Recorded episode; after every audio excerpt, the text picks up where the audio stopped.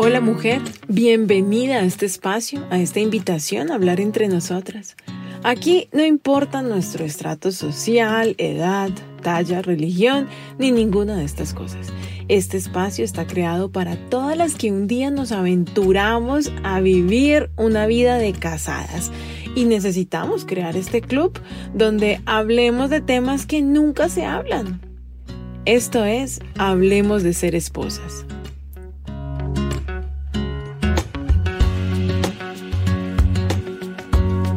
En este episodio vamos a hablar sobre sexo.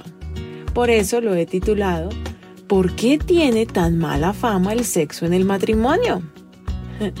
La misma mujer que de soltera era muy activa sexualmente, después de casada no quiere nada.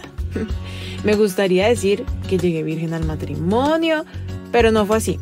Aunque mi esposo sí fue el primer hombre con el que tuve relaciones sexuales y luego terminamos y en ese tiempo tuve otros novios, Mejor dicho, un enredo que después te cuento. Confieso que me casé con la idea de que un día el sexo no sería tan genial como cuando novios, porque eso es lo que escuchas, pues que pasa siempre. Es muy llamativo el hecho de que las mujeres hablamos abiertamente del sexo durante nuestra soltería. Muchas tuvimos relaciones con uno, dos, tres o más y, nos parece normal. Luego nos casamos, al principio todo es luna de miel, pero después viene la apatía en esta área y al parecer como que nos resignamos. Luego llegan las peleas, los conflictos, nos vamos distanciando, comienzan las infidelidades y parece que este es el destino final para todos los matrimonios. Estoy hablando muy en general, pero así parece por lo menos en el discurso popular, que está destinado a ser un matrimonio, ¿no? Y por ahí hay una que otra parejita que parece que no le pasa, pero, pero pues ni idea cuál es su secreto, o será que ellos sí eran el uno para el otro y por eso siguen atrayéndose sexualmente y en cambio yo me equivoqué.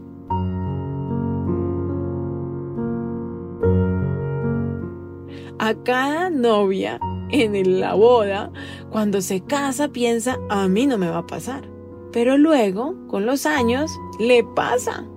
Muchas veces hombres o mujeres se casaron con su pareja que de novios querían tener relaciones sexuales seguido.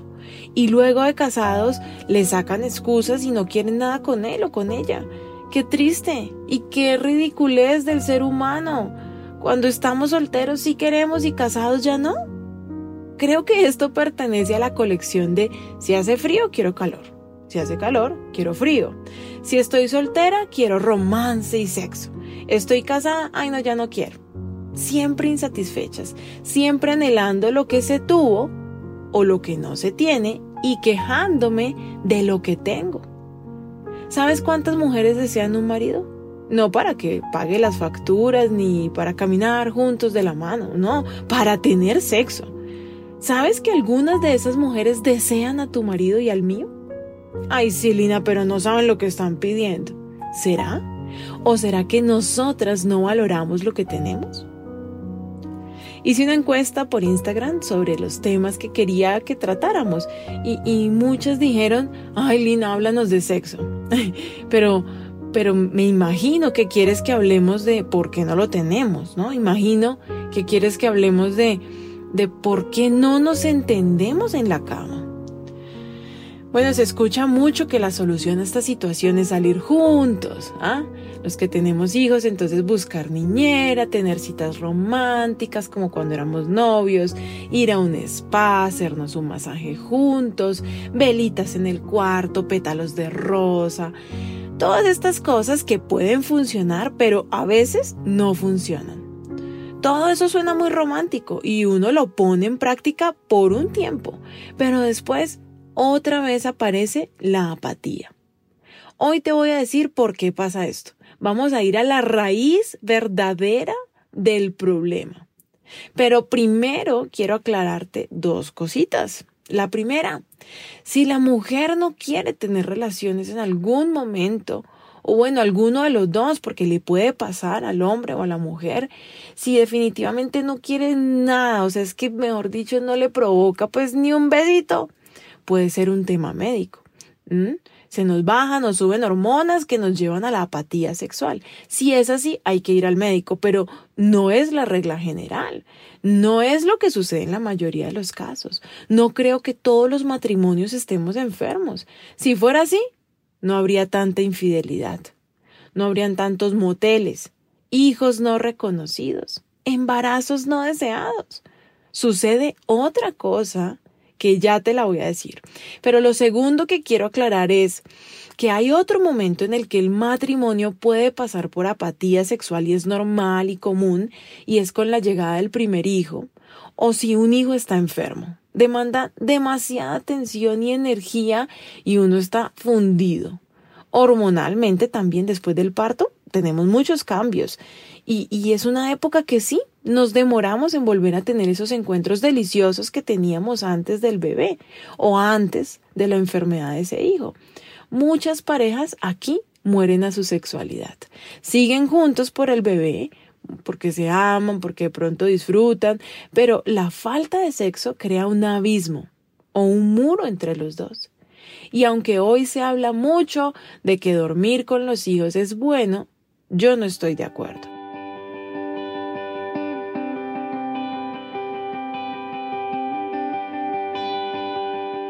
por mi experiencia y por experiencias de pareja que conozco. No porque dormir con el hijo sea malo, o sea, no es que el hijo lo separe, sino porque lo podemos usar como excusa para no estar con el esposo. Conozco parejas que se distanciaron hasta divorciarse porque el hijo estaba en el lugar del esposo, en la cama. Estoy segura que no es esta la verdadera razón, esta es la excusa porque conozco parejas que durmieron con sus hijos y su intimidad sexual siguió como si nada. Lo hacían en otra parte de la casa. Y hasta escapársele al hijo un ratico para tener intimidad era justamente lo que más deseo despertaba. Por eso te digo que hay algo más de fondo para ese distanciamiento. Acompáñame, mujer, a esta revelación. Si vamos a hablar de la apatía sexual, hay dos frentes cómo lo veo a él y cómo me veo yo. ¿Mm? ¿De cuál hablamos primero? De él, que no nos está escuchando. Una relación puede pasar por un tema médico como lo hablábamos ahorita, una etapa de adaptación con los hijos, un momento de enfermedad, de cambios, pero debería volver a la actividad sexual normal o hasta mejorar con el tiempo. Sí, la verdad es que el sexo en el matrimonio debe mejorar con los años. Obviamente, porque más nos conocemos, más amigos nos hacemos. Pero si esto no pasa, puede ser por la manera en como yo lo veo a él. No, ya no lo admiro. No me atrae, pero no es lo físico, o no solo lo físico, sino que han pasado muchas cosas. Y tal vez el hombrecito me ha tratado mal.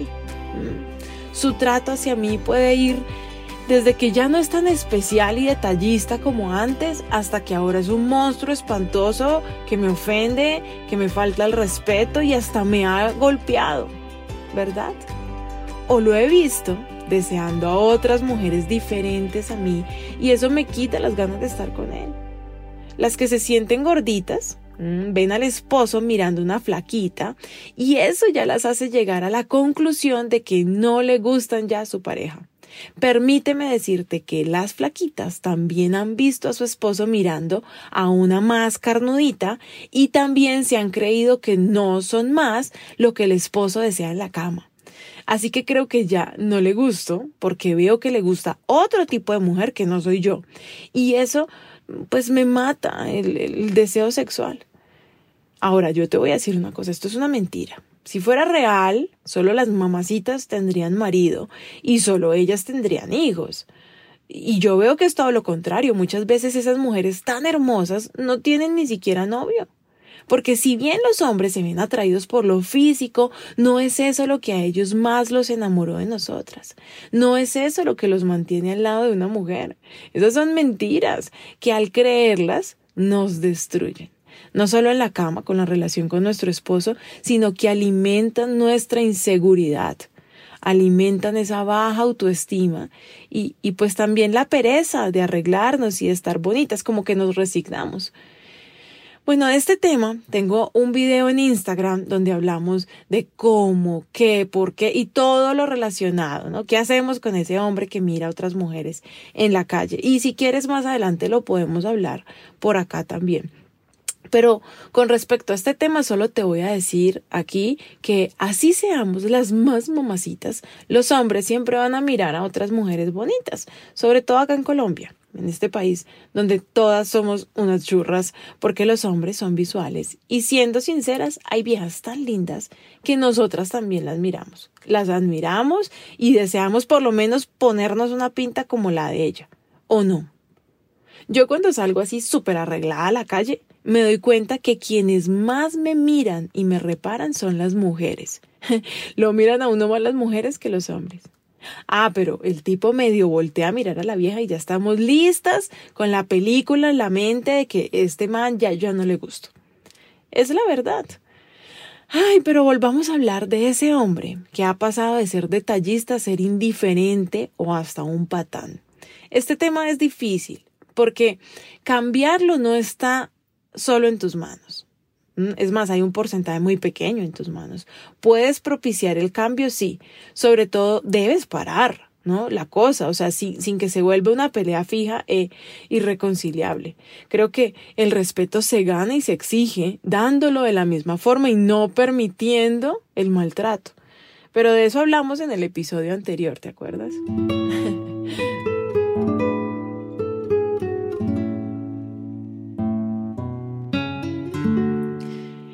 Pero esa relación caída, ¿no? ¿Qué pasa?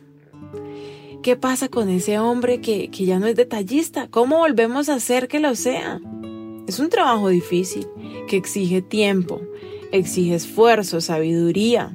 Necesita que haya mucho amor de parte de esa mujer que quiere volver a levantar esa relación y se necesitan ganas de sacar adelante tu matrimonio por sobre todas las dificultades y siempre va a existir el riesgo de que él decida no cambiar. Aquí mi recomendación es la misma que hacían los doctores en el pico de la pandemia. No espere hasta estar tan ahogado y con la saturación tan bajita para venir a la clínica, porque llegáis tan tarde que ya no podemos hacer nada para salvarte. Lo mismo te recomiendo yo. No esperes hasta que tu corazón esté desilusionado al 100% para buscar ayuda, porque la relación estará tan rota que lo más seguro es que muera pronto. Más bien, aplica la llamada medicina preventiva. Antes de que llegue la enfermedad, tú haces exámenes generales a ver si todo está bien. Hay gente que hace eso, ¿no? Van y se hacen exámenes de sangre cada, no sé, cada seis meses, cada dos meses, analizan los niveles de todo en su sangre a ver si están bajos o altos. Analicemos también los niveles en nuestra relación. Analiza constantemente tu relación. ¿Cómo están en la cama? ¿Qué sientes por él? ¿Lo admiras? ¿Hay cosas que no te gustan? Y también se pueden tomar vitaminas para evitar que se bajen esos niveles. Esas vitaminas sí serían esos espacios y citas románticas, tiempo de los dos que propicien el sexo. Pero cuando ya tienes una enfermedad, pues ya las vitaminas no sirven. ¿Se entiende, verdad? Ahora, hablemos de la otra parte. ¿Cómo me veo yo? Esa es la que más me interesa. ¿Cómo está mi sexualidad? No me siento feliz y cómoda en la relación sexual como tal, en el acto. No quedo satisfecha. Puede ser porque él no me da el tiempo, solo quiere como descargarse y ya. Puede pasar, claro que pasa. Pero este punto sí tiene solución. Sí está en tus manos, sí puedo trabajar en mejorarlo y se ven los resultados a corto plazo. ¿Sabes qué es lo que pasa? Las mujeres tenemos problemas en el área sexual después de casadas y aún amando a ese hombre porque no nos hemos puesto de acuerdo en la cama. No le hemos explicado lo que nos gusta y lo que no. Entonces surge esa famosa insatisfacción de, ay, no, es que se manquiere todos los días. No es diario, güey, no es diario, no tenemos 20, como dice ese famoso reel chistosísimo de Instagram. Pero ¿sabes por qué pasa esto? porque ni tú misma sabes lo que quieres. Tú no sabes lo que te gusta, no te conoces, no te ha interesado conocerte. ¿Cada cuánto lo quieres hacer tú? Dime, ¿cuántas veces a la semana estaría bien para ti tener relaciones con tu esposo? Porque yo te aseguro que si tú le dices a tu esposo que dos veces nada más,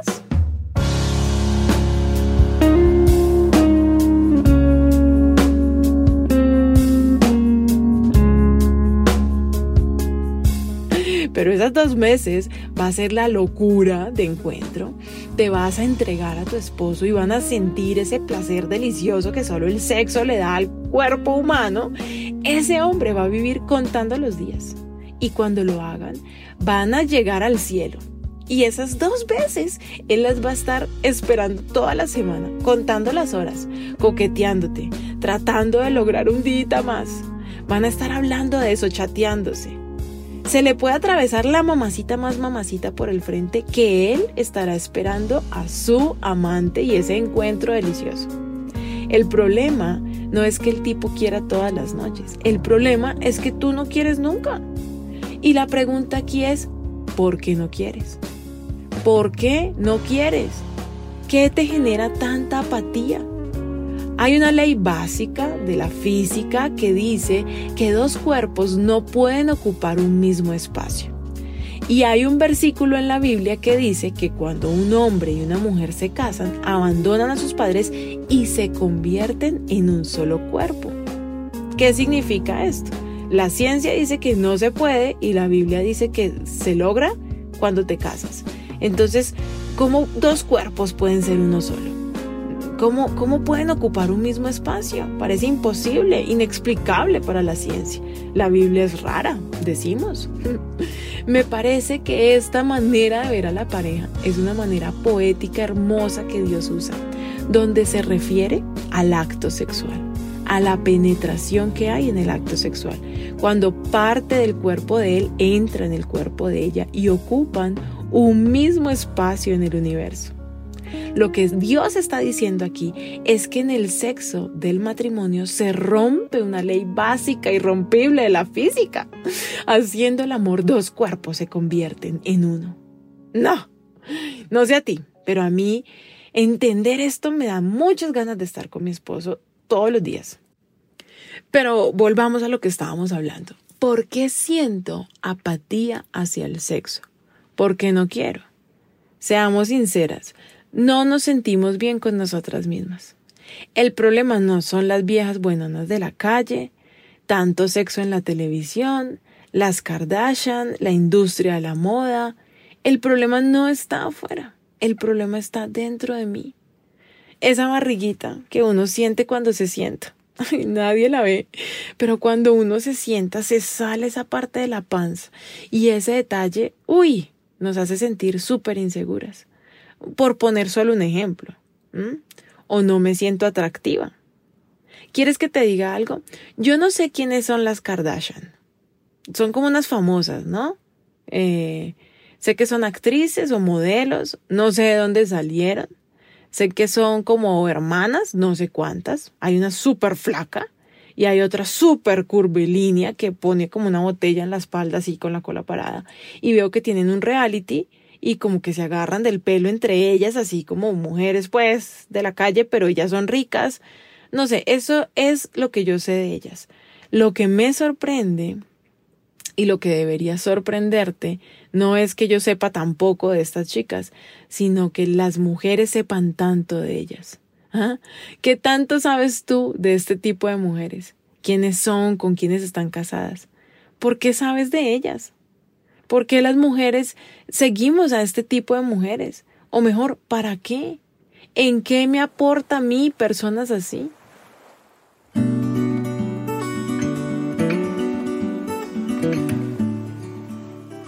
Veo mujeres dándole likes a famosas que son casi prostitutas. Bonitas son, por supuesto, pero yo me pregunto, ¿No será que todas esas inseguridades que tienes vienen del hecho de que te comparas con ese tipo de mujeres? Después le echamos la culpa a ellas, a los esposos, ¿no? Que las ven. Pero ¿no te das cuenta que estamos todos igual de ciegos y perdidos. Te lo repito, el problema no es esa gente de afuera, el problema está dentro mío, cuando creo que eso es belleza.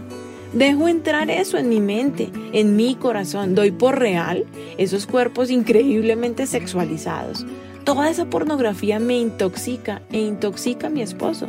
Y yo no le doy sexo rico, pero tampoco llegaré jamás a esos estándares que finalmente son imaginarios. Vuelve a pensarlo, si esas supermamacitas fueran lo que los hombres quieren, no estarían todas casadas, con hogares bonitos y con hijitos.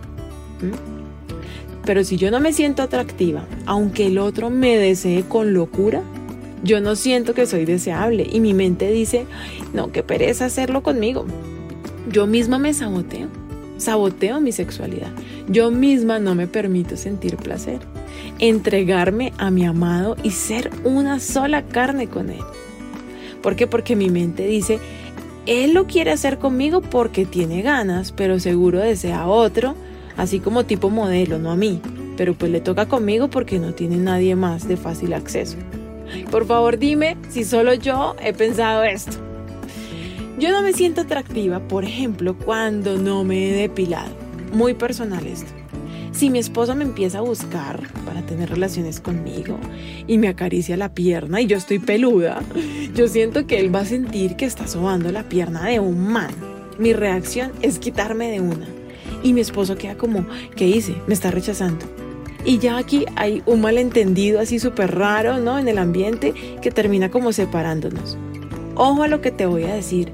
Puede ser que yo deje que mi esposo me haga el amor rapidito para que se descargue y me deje en paz porque me siento mal conmigo y, no me voy a poner en la tarea de propiciar todo un encuentro idílico de película y bueno, todo esto que finalmente es un poco también de pereza.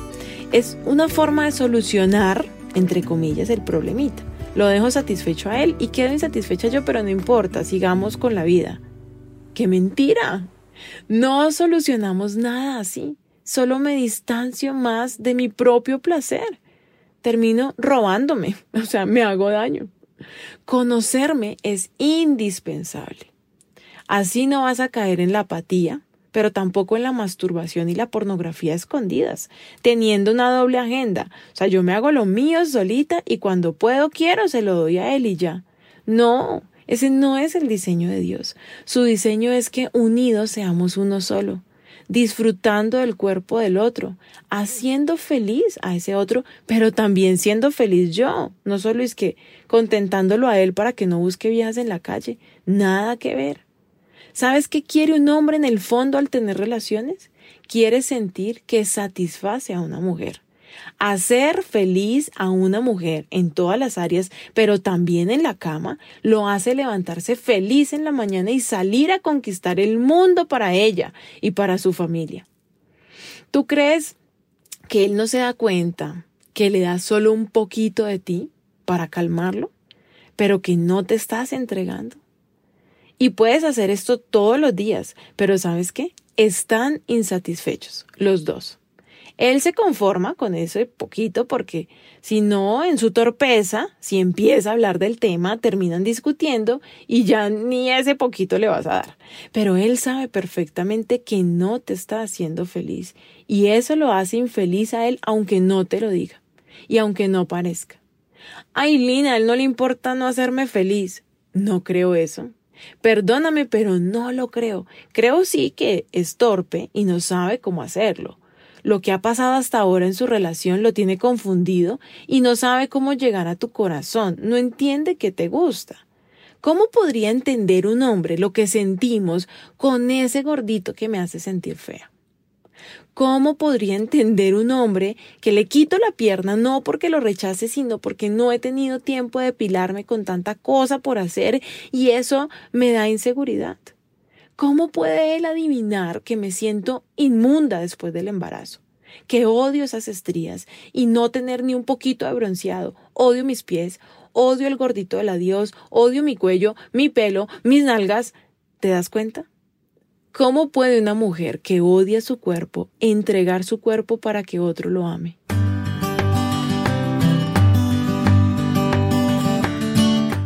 Una vez más, aquí mujer, la solución es conocerme y hablarlo, ponernos de acuerdo con él, pero también aceptarnos y amarnos. De verdad, dale una solución. O sea, lo que tú quieras. Yo no te voy a decir que te quedes así o que te operes o que hagas dieta o ejercicio, aunque siempre te voy a recomendar que hagas ejercicio, porque hay mujeres que, mira, se han hecho de todo, de todo, y no logran amarse a sí mismas. Así que yo no te voy a decir, tú verás, si simplemente te amas como estás, o, no sé qué vas a hacer, pero haz algo. Porque si sigues siendo infeliz contigo, si no trabajas en esta área de tu vida, vas a gastarte tu existencia sin conocer el verdadero amor y el verdadero placer, que no te lo va a dar la pareja, sino tú. Vas a desperdiciar tu maravilloso cuerpo sin conocerte, sin conocer todas esas cosas ricas que tú podrías sentir, que, podrías comprender. ¿Cuándo? ¿Cómo? ¿Cada cuánto quieres hacerlo? ¿Vas a tener relaciones? Sí. ¿Vas a parir hijos? Sí. Pero no vas a disfrutar del sexo como tal. Recuerda que no nos casamos solo para criar, para pagar deudas, para ay, hablar, caminar juntos de la mano y hablar, sí, rico, pero no solo para eso. Como seres humanos, todos tenemos necesidad de tener relaciones sexuales. O entonces, ¿para qué tenemos las mujeres el clítoris? ¿Acaso tenemos órganos de sobra en nuestro cuerpo? ¿Un pulmón de más por si el que tenemos se nos daña? No, ¿verdad? Nuestro Creador, en su infinita sabiduría, nos hizo perfectas. Ningún órgano nos sobra. Y si puso un órgano del cuerpo que solo sirve para sentir placer, pues no puede ser un error. Dios quiere que tengamos mucho placer. ¿Por qué no se lo puso al hombre si en teoría él es el que se la pasa con ganas? ¿Se equivocó el fabricante? No nos digamos mentiras, las mujeres también disfrutamos el sexo, solo que no nos atrevemos a conocernos. Y si conocernos es difícil, parece ser que contárselo a otro es más difícil todavía. Cuando tú sabes cómo y qué te gusta, cuéntaselo a tu esposo. Enséñale cómo hacerte feliz. No te sientas una enferma sexual por eso. No ignores tu cuerpo. Ahora que si algo sabes que es malo, pues no lo hagas pero no te prives de disfrutar. Por eso gusta tanto la pornografía, porque parece que quienes están teniendo relaciones lo están disfrutando. Pero eso es un negocio, eso es una actuación, eso no es amor. Fingir placer no es engañar al otro, es engañarte a ti misma. Descúbrete y permítele a tu esposo conocerte. Si tu esposo te pide cosas que no son buenas, que a ti no te gustan, no accedas pero entonces cámbiaselas por otra cosa. Hablen y lleguen a acuerdos, pero no digas no y ya. Explícale, hasta investiga y cuéntale si esa práctica es dañina o te puede enfermar. Pero así como a los niños, ¿no? Si les prohibimos algo, entonces lo desean más. Pero si yo le dejo claro que no, y se lo cambio por algo diferente, llamativo también, pues no va a ser bobo y quedarse sin nada. Y poco a poco tu esposo va a encontrar placer en las cosas que te dan a ti placer. Él va a ser feliz de verte a ti feliz. Yo no te voy a decir aquí, mujer, que propicies el romance, que tenga momentos solos, románticos. Esa información ya la tenemos. Eso tú ya lo sabes. Y si no lo estás haciendo es porque algo más profundo te pasa porque el romance es algo que se da orgánicamente y el romance nos lleva al sexo naturalmente, pero el romance se da por la admiración del otro y la seguridad que tengo en mí. Así que son estas áreas las que vamos a trabajar. Yo no te voy a decir que se lo tienes que dar porque pobre de él y si no, entonces lo vas a perder porque él se va a ir a buscar otra. Nada que ver. Yo no te voy a decir cómo hacerlo poses, formas, que sí, que no, porque eso depende de cada persona y de cada pareja.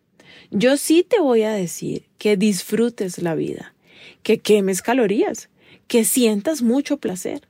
Las solteras no tienen la ventaja que nosotras esposas tenemos de mandar la mano y tener ahí lo nuestro a disposición. Que el sexo sea tu mejor ejercicio. Nos gusta bailar y nos quejamos que el esposo no nos lleva a bailar así como seguido. Entonces, pues baila acostada, en intimidad con tu esposo. El sexo placentero puede ser la mejor cura para el estrés y el mal genio, créeme.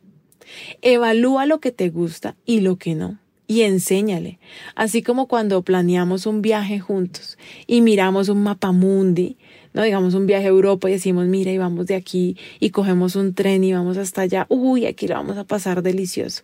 Así también enséñale qué te gusta y permítele recorrerte. Entrégate al placer con el hombre que amas, como más te guste, pero sé feliz, mujer.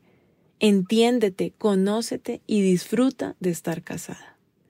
Rompan las leyes de la física y háganse solo uno en el universo.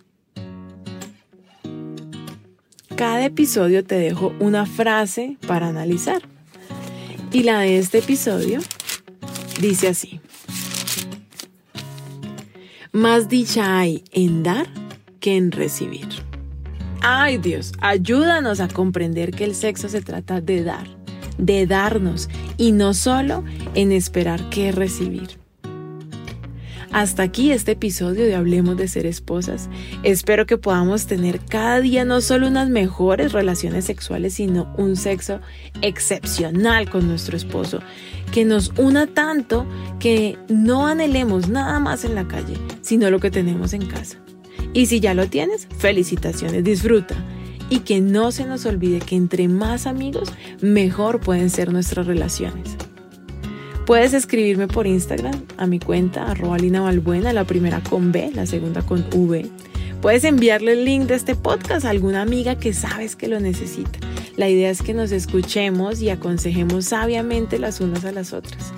Y recuerda, no te aguantes ni te divorcies. Hay otro camino.